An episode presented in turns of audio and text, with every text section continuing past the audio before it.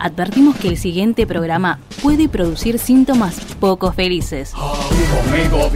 Recomendamos desenchufar la tele, encender la radio y activar los sentidos. Pues te contaremos la realidad sin filtros ni maquillajes. Yo vengo de atrás, yo vengo de abajo. Los de atrás, un equipo periodístico que siempre dice lo que piensa, lo que siente y lo que sueña, aunque el micrófono esté apagado.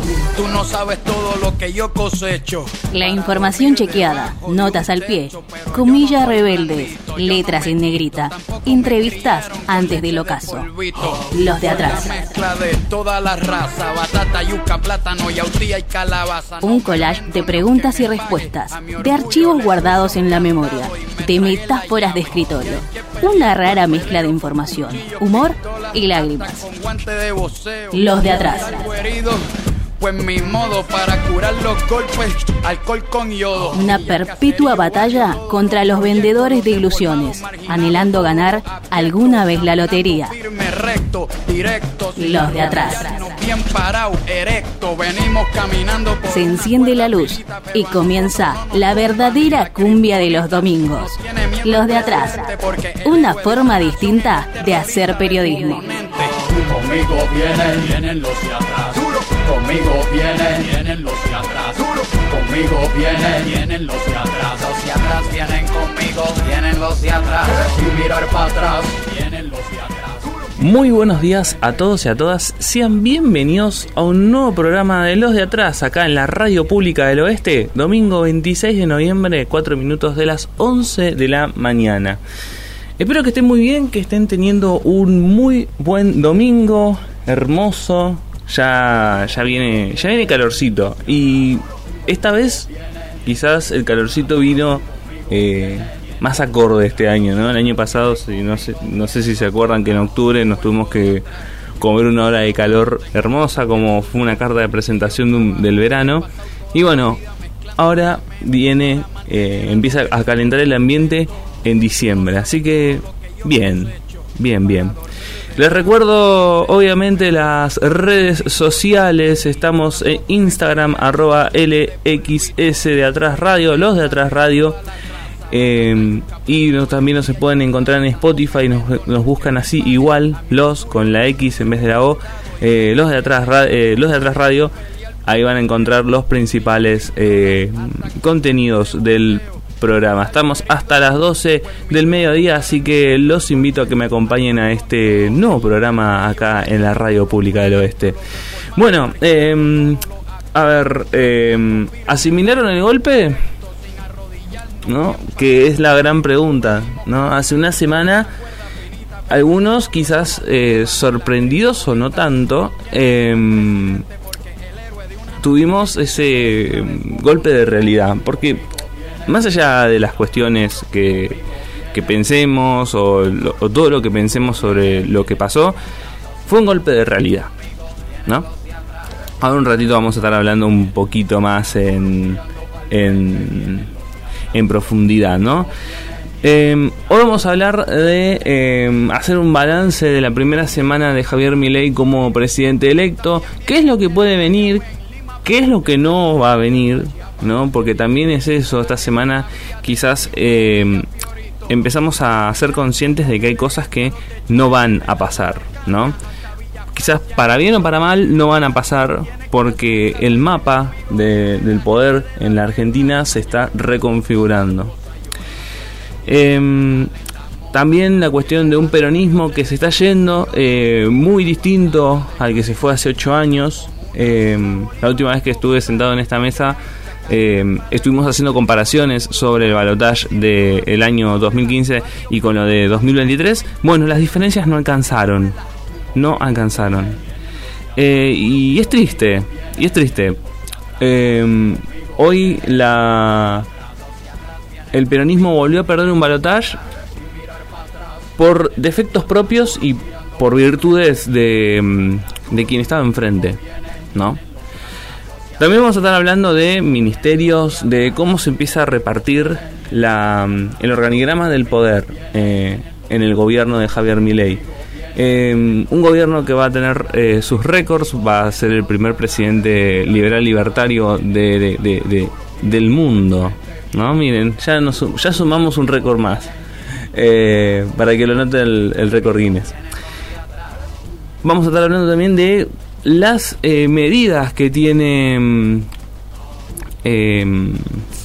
que tiene en carpeta el gobierno de Javier Milei porque mm, hay cuestiones muy importantes a tener en cuenta que es qué sustento va a poder tener esta mm, este, este, nuevo gobierno y sus nuevas medidas, ¿no?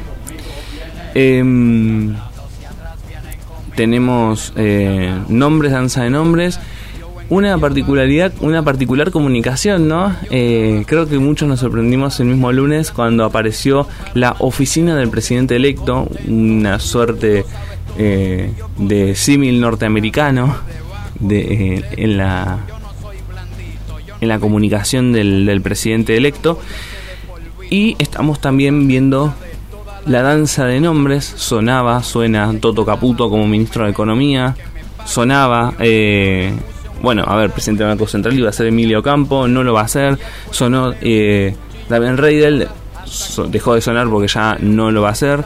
Eh, Daniel Scioli, embajador argentino en Brasil, suena como secretario de Turismo. Es decir, hay un revoleo de nombres impresionante.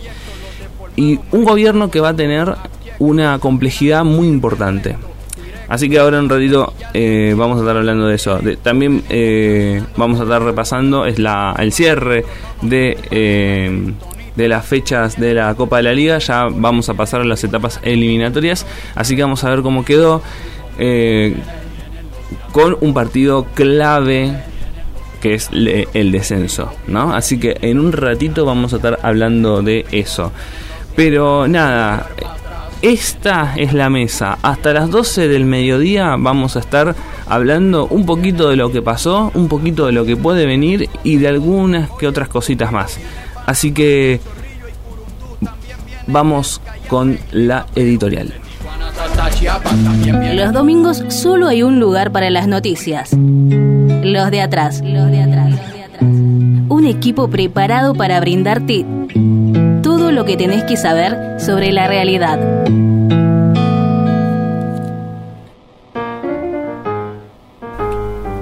Bueno, como dije al principio del programa, asimilar el golpe.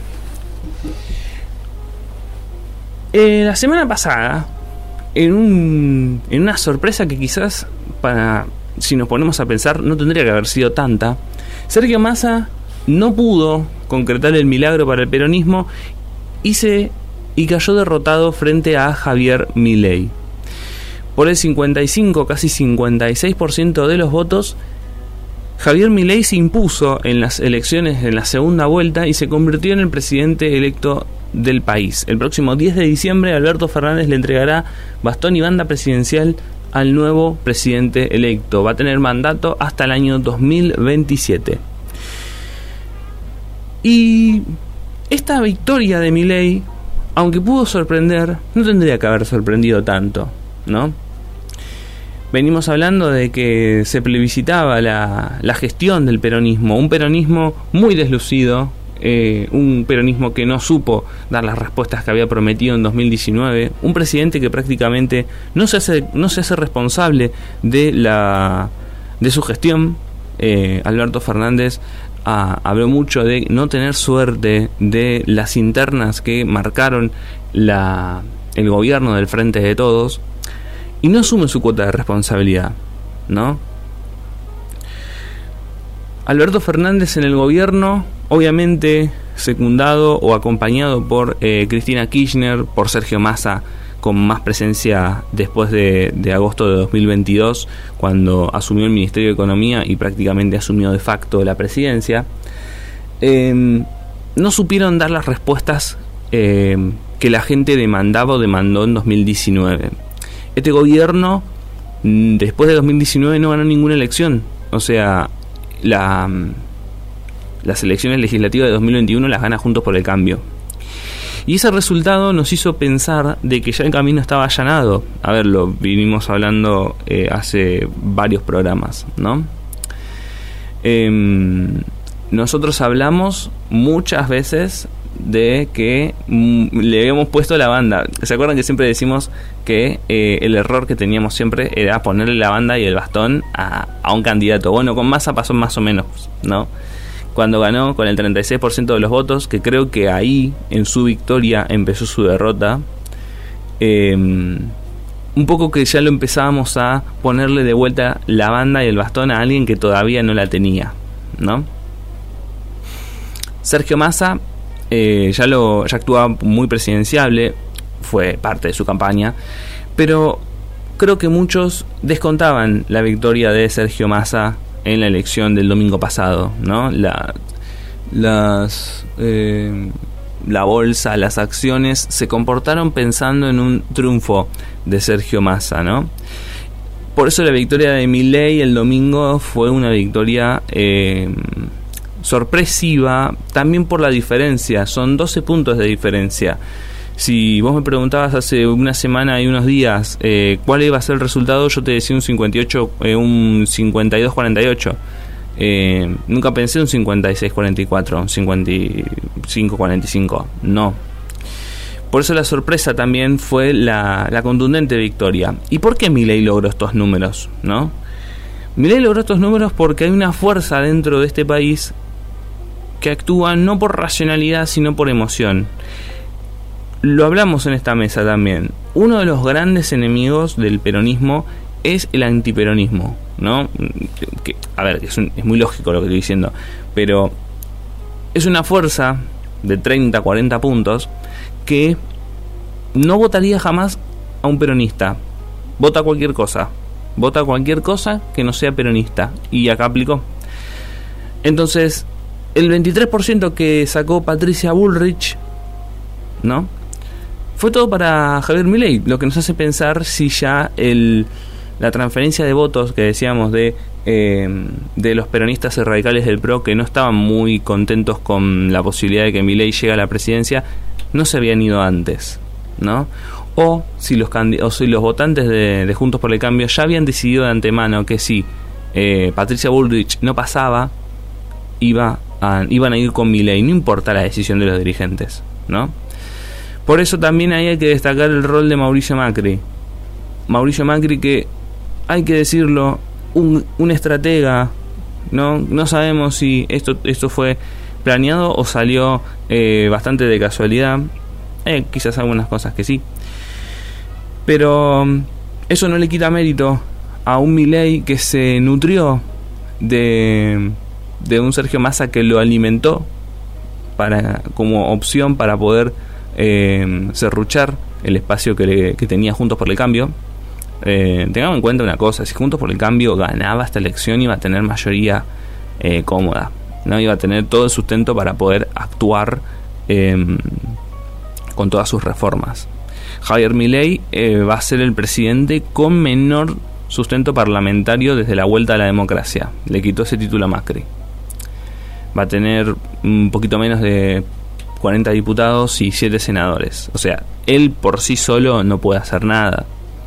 Por eso eh, esta semana vimos cómo eh, empezaron a, hablarse de distintos nombres para los cargos, ¿no? En un rato vamos a hablar de eso.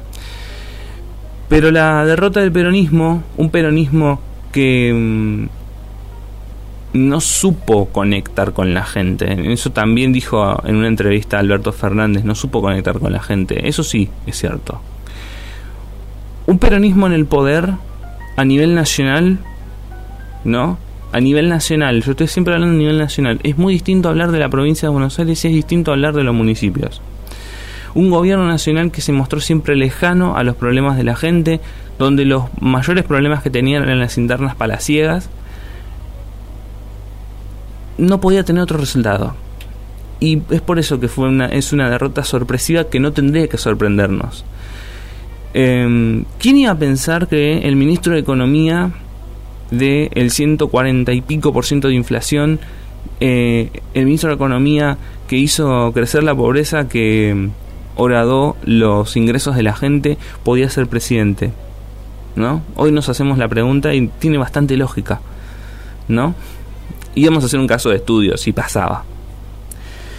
Por otro lado, em, desaparece la posibilidad de un gobierno de unidad nacional, como hablaba Sergio Massa, ¿no? O hay que ver qué tipo de unidad nacional está pensando Javier Milei, ¿no? Em, porque ah, lo vamos a hablar en un rato, en el bloque siguiente. Javier Milei no solamente profundizó su pacto con el PRO, sino también que llama a una fuerza que se había atrincherado en su provincia, que ahora parece que va a tener un poco más de protagonismo, que es Córdoba, ¿no? Juan Schiaretti, candidato a presidente, em, le aporta, por ejemplo, el titular del ANSES de Javier Milei, Osvaldo Giordano, por ejemplo, ¿no? Y también se habla de que Florencio Randazzo puede ser el presidente de la Cámara de Diputados, algo que va a tensar muchísimo la relación con el PRO. Javier Milei gana por, la, eh, por el pésimo desempeño del peronismo. Un peronismo que ahora vuelve al llano teniendo que pensar de verdad cómo va a cambiar. Tienen que hacer una autocrítica profunda porque la unidad hasta que duela no alcanzó. Se juntaron todos. Hubo un peronismo unido que avasalló al macrismo en 2019, pero dio muy malos resultados. Había prometido sacar al país de la situación en la que estaba y hoy el país está, no sabemos si peor, pero por lo menos igual que hace cuatro años. ¿No?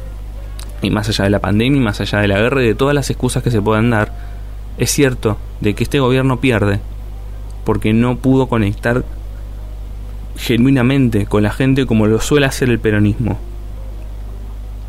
No se puede dar batallas eh, sin pensar en la gente. Em, y eso, el peronismo, este peronismo no dio batallas, o sí, entre ellos.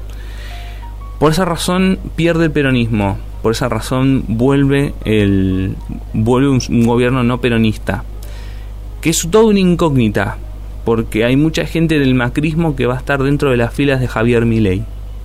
Va a haber gente de un peronismo un poco más ortodoxo en las filas del gobierno de Javier Milei. Milei que amplía por una cuestión de supervivencia. Vamos a ver si esto es útil para él. Y un hombre que mostró más pragmatismo que dogmatismo, algo que sorprende y que, que quizás sea muy bueno para la etapa que viene del país. ¿No? Ahora vamos en un rato a hablar de ministerios, vamos a estar hablando un poco más de cómo se va a ordenar, ordenar todo este, eh, todo este nuevo mapa que tiene por primera vez al peronismo y al radicalismo, ambos en la oposición. Así que nada, em, vamos con un tema musical, después vamos con tanda y después seguimos con más de los de atrás.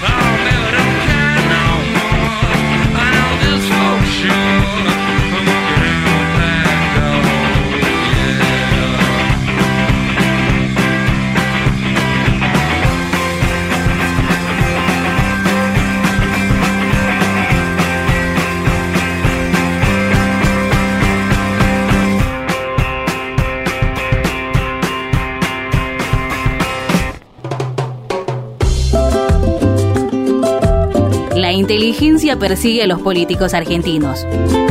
Pero ellos son más rápidos. Los de atrás, sembrando el pánico en los poderosos.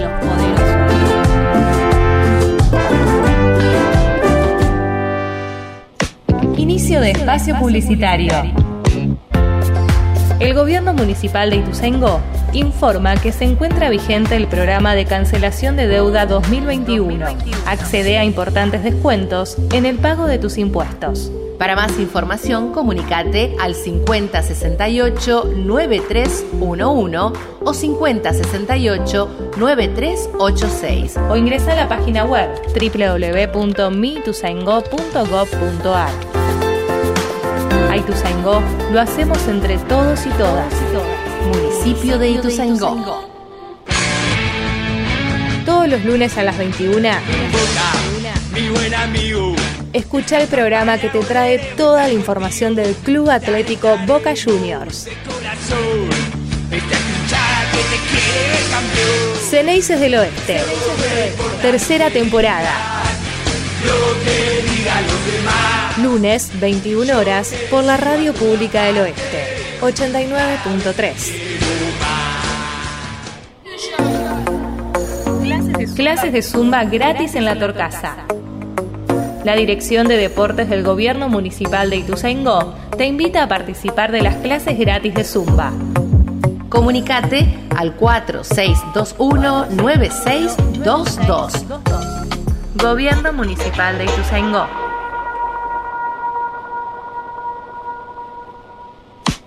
Fin de espacio publicitario. Date una vuelta por nuestras redes sociales y conoce todo lo que pasa en 893. Seguinos. En Instagram nos encontrás como Radio Pública Oeste. Pública Oeste. En Facebook, la Radio Pública del Oeste. Pública del En Twitter, Radio Pública 893. Pública 893. Seguinos. La 893. Siempre conectados. Siempre conectades.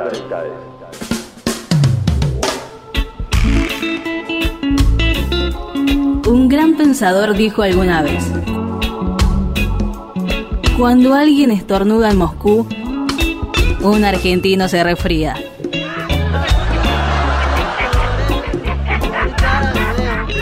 Los de atrás, buscando las noticias detrás de las paredes.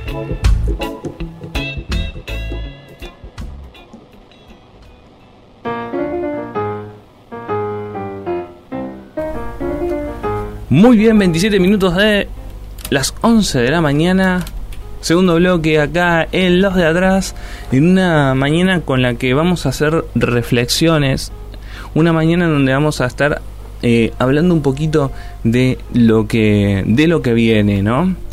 Em, estuvimos hablando en el bloque anterior de por qué el peronismo perdió la elección. Vamos a hablar ahora de el nuevo mapa, ¿no? Que, viene. Un mapa que fue cambiando mucho a lo largo de esta semana, ¿no? Javier Milei, que eh, referenciado o mm, afincado en el Hotel Libertador, dio em, dio sus em, entrevistas. Una particularidad con las entrevistas que da Javier Milei, ¿eh? Em, dicen que los em, medios las graban, pero se las entregan a su equipo de comunicación, quienes la editan y luego se las dan. Eso es lo que están diciendo, ¿no? Eh, lo que habla de una comunicación cuidadísima en torno al eh, presidente eh, al presidente electo, ¿no? Em, bueno, vamos a hacer como un paneo de cómo es, ¿no? Javier Milei va a estar secundado por em, por eh, Victoria Villarroel, que va a ser vicepresidenta. ¿Y por qué voy a remarcar esto que es muy obvio? Porque Victoria Villarroel se hablaba que iba a tener a cargo sus eh, las dos carteras de, de seguridad y defensa, cosa que por lo visto no va a ser así. Patricia Bullrich, la candidata presidencial del PRO, va a ser la ministra de Seguridad de Javier Milei. Cuando dijo de que no le parecía mucho, eh, eh, muy, muy correcto volver a ese rol, ¿no? después de haber sido candidata presidencial. Lo que deja claro de que eh, la humillación no tiene límites y ha decidido ir por ese, por ese lugar. ¿No? Bullrich había hecho un acuerdo con el libertario y se había referido a la posibilidad del, eh, de ocupar el cargo, ¿no? que tuvo durante la gestión Cambiemos y dijo, si me ofrecen y me dicen que no hay otra alternativa, bueno, lo acepto. Eh, y en esa misma nota se mostró en contra de fusionar seguridad y defensa. En defensa suena su candidato, su, su compañero de fórmula en la elección, eh, Luis Petri, ¿no? Lo que es una primera derrota para Victoria Villarroel. Porque es este mm, la cómo fue em, digamos este vaciada. Seguridad y defensa que probablemente queden en manos de el ex Juntos por el Cambio del PRO, ¿no? Que va a ser interesante eh, esa relación. Victoria Villarroel, que igual fue a marcar la cancha y fue a visitar, fue, la, fue a visitar el edificio de la Policía Federal y dice que va a hacer lo mismo con las otras fuerzas. ¿No? Qué mm, interesante va a ser eso. Va a ser una pelea eh, muy importante en esa, mm, en esa cuestión. Eh, así que vamos a ver cómo, cómo deriva esto. Después eh, Nicolás Pose, jefe de gabinete. Em, fue gerente general de la unidad de negocio sur de la Corporación América y tiene eh, que es de Eduardo Eurnequian y tiene la concesión de las terminales aéreas a través de Aeropuertos Argentina 2000. El ministro del Interior, Guillermo Franco, que también ya lo teníamos bastante confirmado, ¿no? Eh, reconoció que comenzó a trabajar para él cuando todavía estaba a las órdenes de Alberto Fernández como representante de la Argentina ante el BID, ¿no? Eh, después Mariano Cuño Libarona, el, abogado eh, que va a ser el futuro ministro de Justicia de Miley, que viendo cómo venía la mano fue rápido y fue a sacarse una foto con la con los miembros de la Corte Suprema como diciendo muchachos soy el ministro de Justicia de acá, no me saca nadie. Así que bien por, por Cuño Libarona, que va a ser el ministro de Justicia de la gestión eh, Miley, ¿no? Después Sandra Petovelo, que va a ser la ministra de Capital Humano. Eh, un nuevo ministerio que, que va a. Un nuevo superministerio que va a tener bajo sus, bajo sus alas la, la Secretaría de Salud, Desarrollo Social, eh, Educación, Trabajo.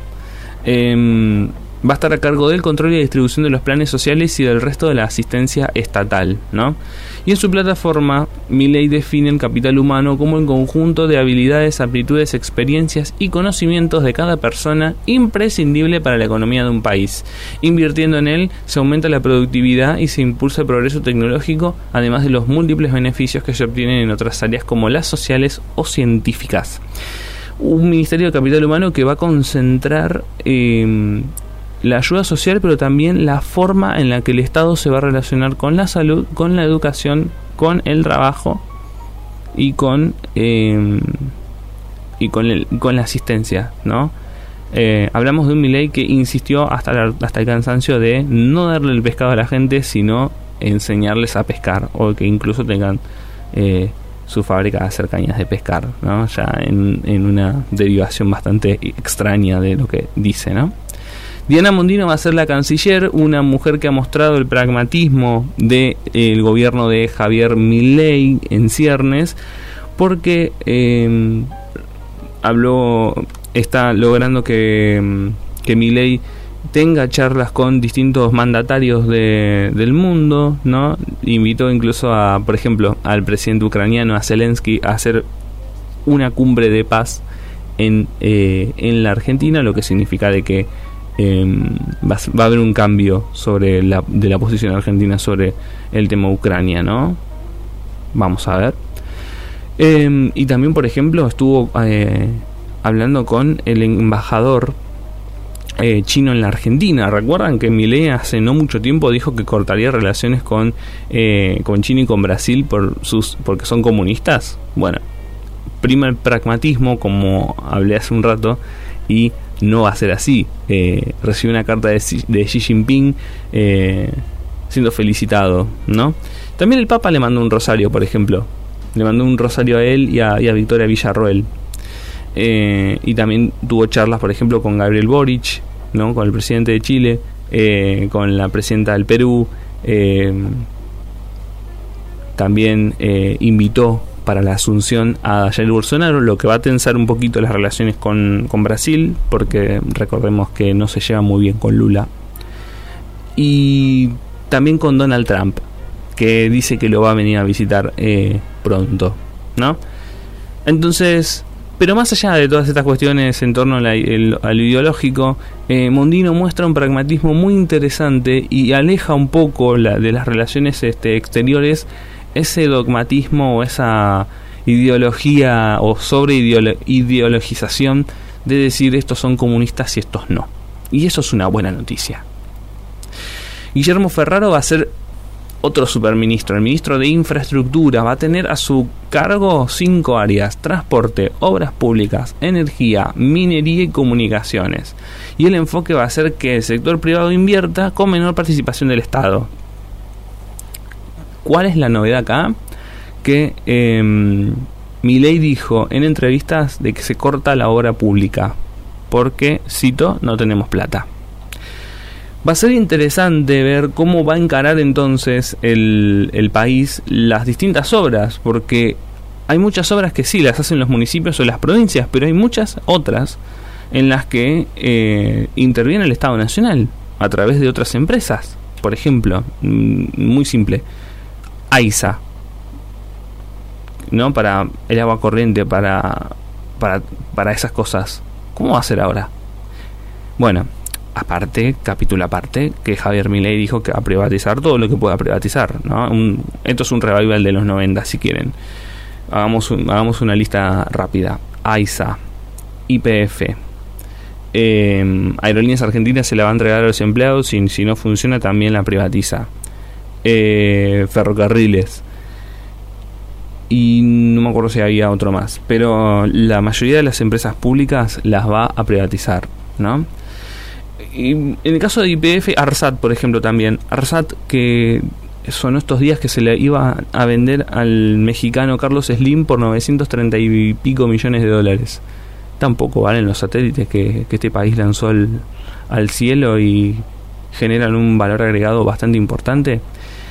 Es una lástima que mucho laburo argentino, que mucho desarrollo argentino de estos últimos años queden en manos de gente que la verdad no les interesa o les interesa muy poco y se los quieren sacar de encima por dos monedas. Si la vas a privatizar, por lo menos sacales un rédito mucho mejor porque el laburo argentino tiene muchísimo valor. ¿no? Esto es una opinión eh, personal.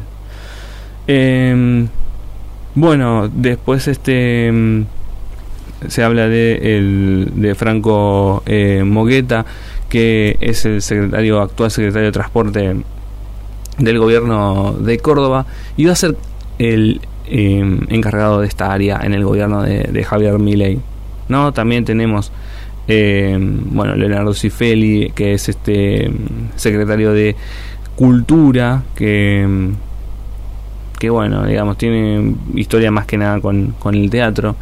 Como les comenté, Osvaldo Giordano, que va a ser el titular del ANSES, que corrió a, Carolina Píparo, que intentó primerear diciendo, bueno, me voy a reunir con, la, con Roberta el lunes. Bueno, no, no va a ser ella, va a ser Giordano, eh, actual ministro de Hacienda de, em, de eh, la provincia de, de, Córdoba. Horacio Marín, que es un técnico en la industria petrolera e hizo su carrera en el grupo Techint, en Tecpetrol, va a ser el titular de IPF, va a ser CEO y presidente de esta firma que, según mi ley, en dos años más o menos, la idea es que sea privatizada.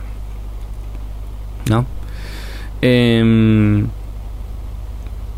va a trabajar con el ministro, con el próximo secretario de Energía que va a ser Eduardo Rodríguez eh, Chirilo.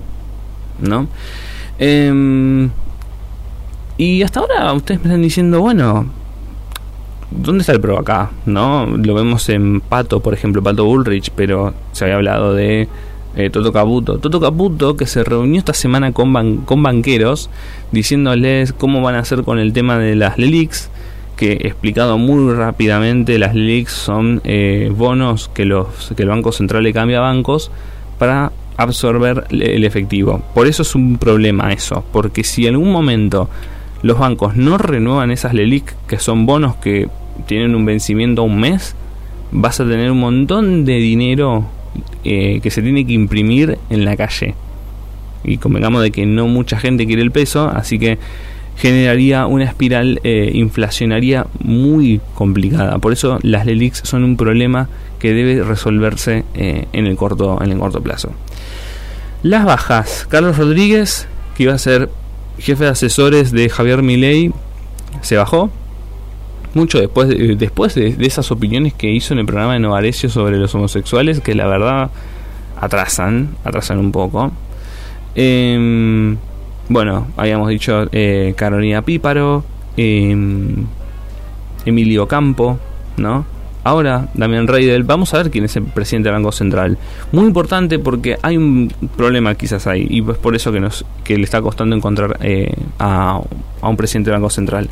Tenés que tener un tipo convencido de que hay que cerrar el Banco Central y de la dolarización. Y en el establishment no están tan de acuerdo con cerrar el Banco Central y con una dolarización así. Por eso probablemente este es el, el asunto, ¿no? Eh, Así que veremos qué, qué pasa en este caso, pero se conforma un gobierno donde va a haber una participación del PRO que no sabemos cuánta participación va a tener y cuánta ayuda le va a dar al gobierno. Porque se habla de que si no es Ritondo el presidente de la Cámara de Diputados, el PRO le va a negociar ley por ley. No que sería complicado para un gobierno, para el gobierno de, de Javier Milei y eh, suma figuras del cordobesismo.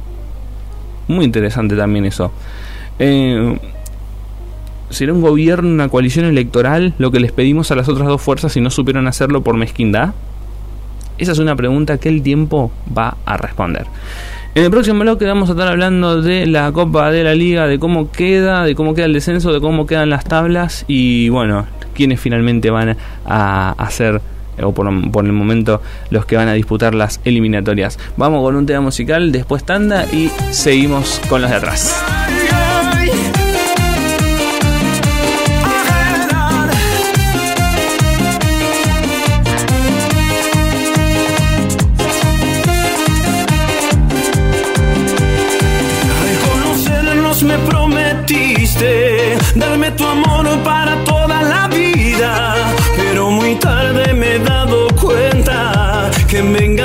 las que hablamos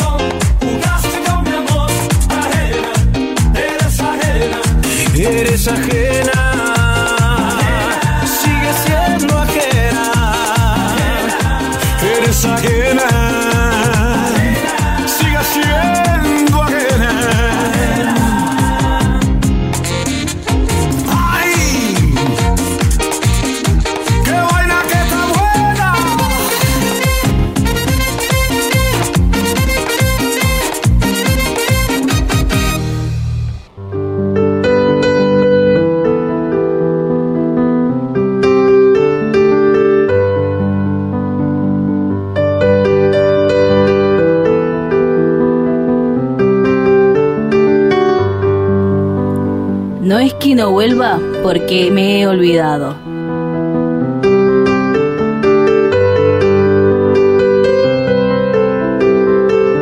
Es que perdí el camino de regreso.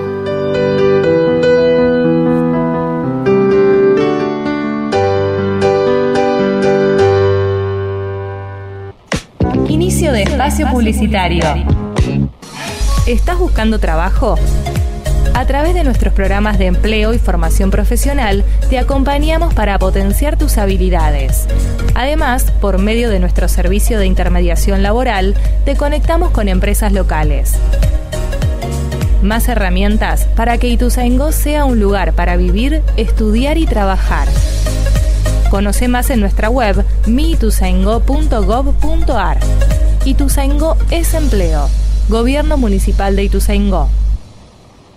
Los domingos de 10 a 11 nos encontramos en Domingo, en, familia. Domingo en Familia. Para distendernos y aprender.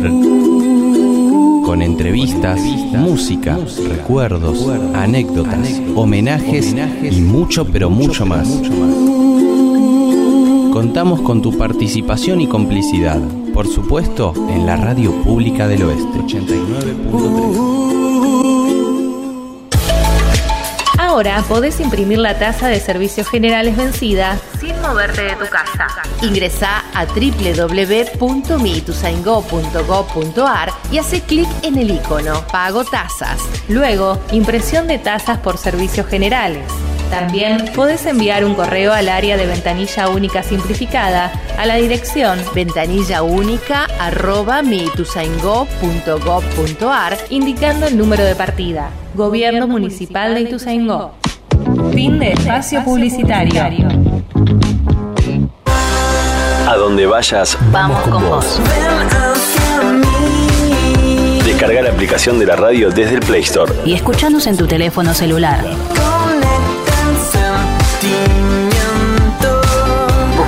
La Radio Pública del Oeste. del Oeste.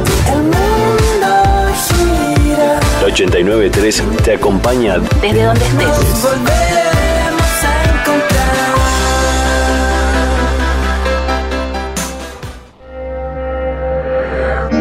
Todo el mundo ve lo que aparenta ser.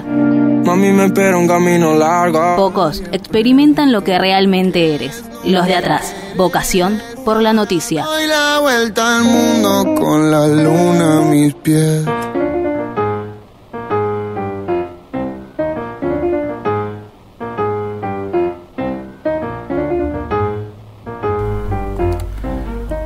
Último bloque, 48 minutos de las 11 de la mañana acá en la radio pública del oeste. Y último bloque, distendemos un poquito.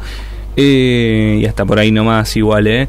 Porque vamos a hablar un poco de deporte, vamos a, vamos a estar hablando de la Copa de la Liga Profesional que está eh, llegando a su final en la etapa de, lo, de las zonas y de las fechas. Bueno, es la fecha 14 y está terminando esta, esta Copa de la Liga eh, y se empieza a definir cómo, cómo va a ser esta última etapa de esta, de esta Copa. Primero y principal, zona A. El día de ayer, Vélez le ganó 3 a 1 a Colón y lo puso en una situación eh, de desempate. Ahora hablo de eso. Banfield le ganó 2 a 0 a Gimnasia, que también lo mandó el desempate. Y como los tengo acá a los dos juntos, lo vamos a decir. Por el descenso, el día viernes, el primero a las 5 de la tarde, juegan Colón y Gimnasia de La Plata en un partido que va a definir quién desciende. Nada más y nada menos. Eh, así que vamos a ver el viernes quién acompaña a Arsenal en el descenso a la segunda categoría porque quedaron empatados en la tabla mm, en la tabla anual 45 puntos ¿no? así que nada quedaron a salvo Unión eh, Sarmiento de Junín Tigre ¿no? quedaron a salvo de la de este partido que va en la que se juegan eh, todo la categoría literalmente el día de hoy por zona A juegan Talleres de Córdoba e Independiente Televisa y ESPN a las 6 de la tarde todos en el mismo horario, ¿eh? por TNT, Atlético Tucumán, eh, Huracán, Arsenal, Rosario Central y River Instituto. Mañana, eh, mañana no, perdón, el martes eh, cierran la fecha y en la zona A, Barraca Central, Argentinos a las 7 de la tarde. Zona B, el día de ayer Unión le ganó 1 a 0 a Tigre y Platense también le ganó por la misma, con el mismo resultado a Sarmiento de Junín. En el día de hoy juega un partido en el que también se juega se juegan cosas importantes, ¿no? Godoy Cruz recibe a las 9 y media de la noche a Boca. Boca que está desesperado por entrar a la Copa Libertadores del año 2024 luego de perder la Copa Argentina. Así que el, el equipo que ahora está dirigido por eh, Mariano Herrón saca la calculadora para ver qué tiene que pasar para que ingrese a la a la Copa Libertadores del año 2024, ¿no? Eh, a ver, es una situación difícil. Boca tiene que ganarle sí o sí a Godoy Cruz en el día de hoy. Eh, algo difícil. Necesita también que pierda Rosario Central en su visita a Arsenal y que no gane Estudiantes ante Lanús y San Lorenzo como local frente a Central Córdoba. ¿No? Si se diera esta combinación, el Ceneice entraría a la Libertadores en el tercer lugar de la tabla anual que otorga las plazas como Argentina 4, 5 y 6. El campeón tiene que ser... Esta es otra, ¿no? O sea, tiene que pasar todo esto para que Boca ingrese a la Copa Libertadores. Pero ponele que no pasa. Eh, el campeón de la liga tiene que ser River u otro clasificado de la tabla anual. ¿no? Si Boca logra el triunfo ante Godoy Cruz, pero no le alcanzara para quedarse con la tercera plaza, puede tener una chance más si termina cuarto o quinto en el puesto eh, en el quinto puesto de la tabla anual. Que River gane la Copa de la Liga y al estar clasificado como Argentina 1 por haber ganado la Liga Profesional en el primer semestre, libera una plaza. Así ingresaría uno más por eh, tabla anual. Y ponele que tampoco pasa, bueno, eh, si la Copa Argentina la gana Estudiantes, libera también su plaza. O sea, la calculadora acá es, está en su máxima presión. Eso sí, para eso Boca tiene que ganar hoy en Mendoza. Y es una situación eh, compleja.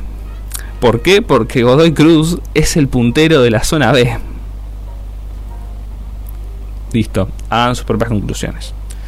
Mañana lunes juegan a las 7 de la tarde Estudiantes de La Plata Lanús y San Lorenzo Central Córdoba de Santiago del Estero. Partidos que va a estar mirando Boca muy, muy de cerca. 9 y media de la noche Racing Belgrano y cierra la zona B a la misma hora News Defensa y Justicia. ¿Cómo queda entonces en las zonas por el momento al día de hoy? Faltan partidos y faltan cosas que se tienen que eh, definir. Y en este momento tenemos en zona A, a los primeros cuatro River, Huracán, Independiente y Banfield por un lado, y por el otro Godoy Cruz, Belgrano, Racing y Platense. Entonces, si tuviésemos que cerrar ahora, ahora, ahora, eh, bueno, eh, estos equipos estarían ya en la, em, estarían ya, digamos, compitiendo por eh, las, en las etapas eliminatorias, ¿no? Em, así que nada, y como dije, esto es eh, rapidito, Copa Argentina. Eh, bueno, Defensa y Justicia le ganó 1 a 0 a San Lorenzo, así que se va a definir entre estudiantes y Defensa y Justicia. Todavía no sabemos horario confirmar cuándo va a ser este partido. Así que nada, y que podemos hablar también de la sub-17 que le ganó a Brasil y que ahora la semana que viene va a jugar con Alemania. Pero bueno, esto es más o menos el panorama eh, deportivo de, esta semana. Ya se empieza un poco a cerrar el año en, esta, en este asunto, ¿no? Eh, en tema eh, deportivo. Ya creo que estamos ya en una, en una etapa del año donde ya queremos que empiece a cerrar todo y que estemos un poco más tranquilos, ¿no? Pero bueno, nada. Agradecerles a cada uno de ustedes por haberme acompañado en esta horita Espero que la hayan pasado bien. Eh, después vamos a estar subiendo a, nuestras redes el contenido de este, de este programa. Eh, y nada, eh, espero Espero que nos encontremos nuevamente el próximo domingo a las 11 de la mañana. Agradecer al operador Lisandro Pizana que hace de este programa una maravilla. Gracias a ustedes por acompañarme y que tengan una muy buena semana. Chau, chau.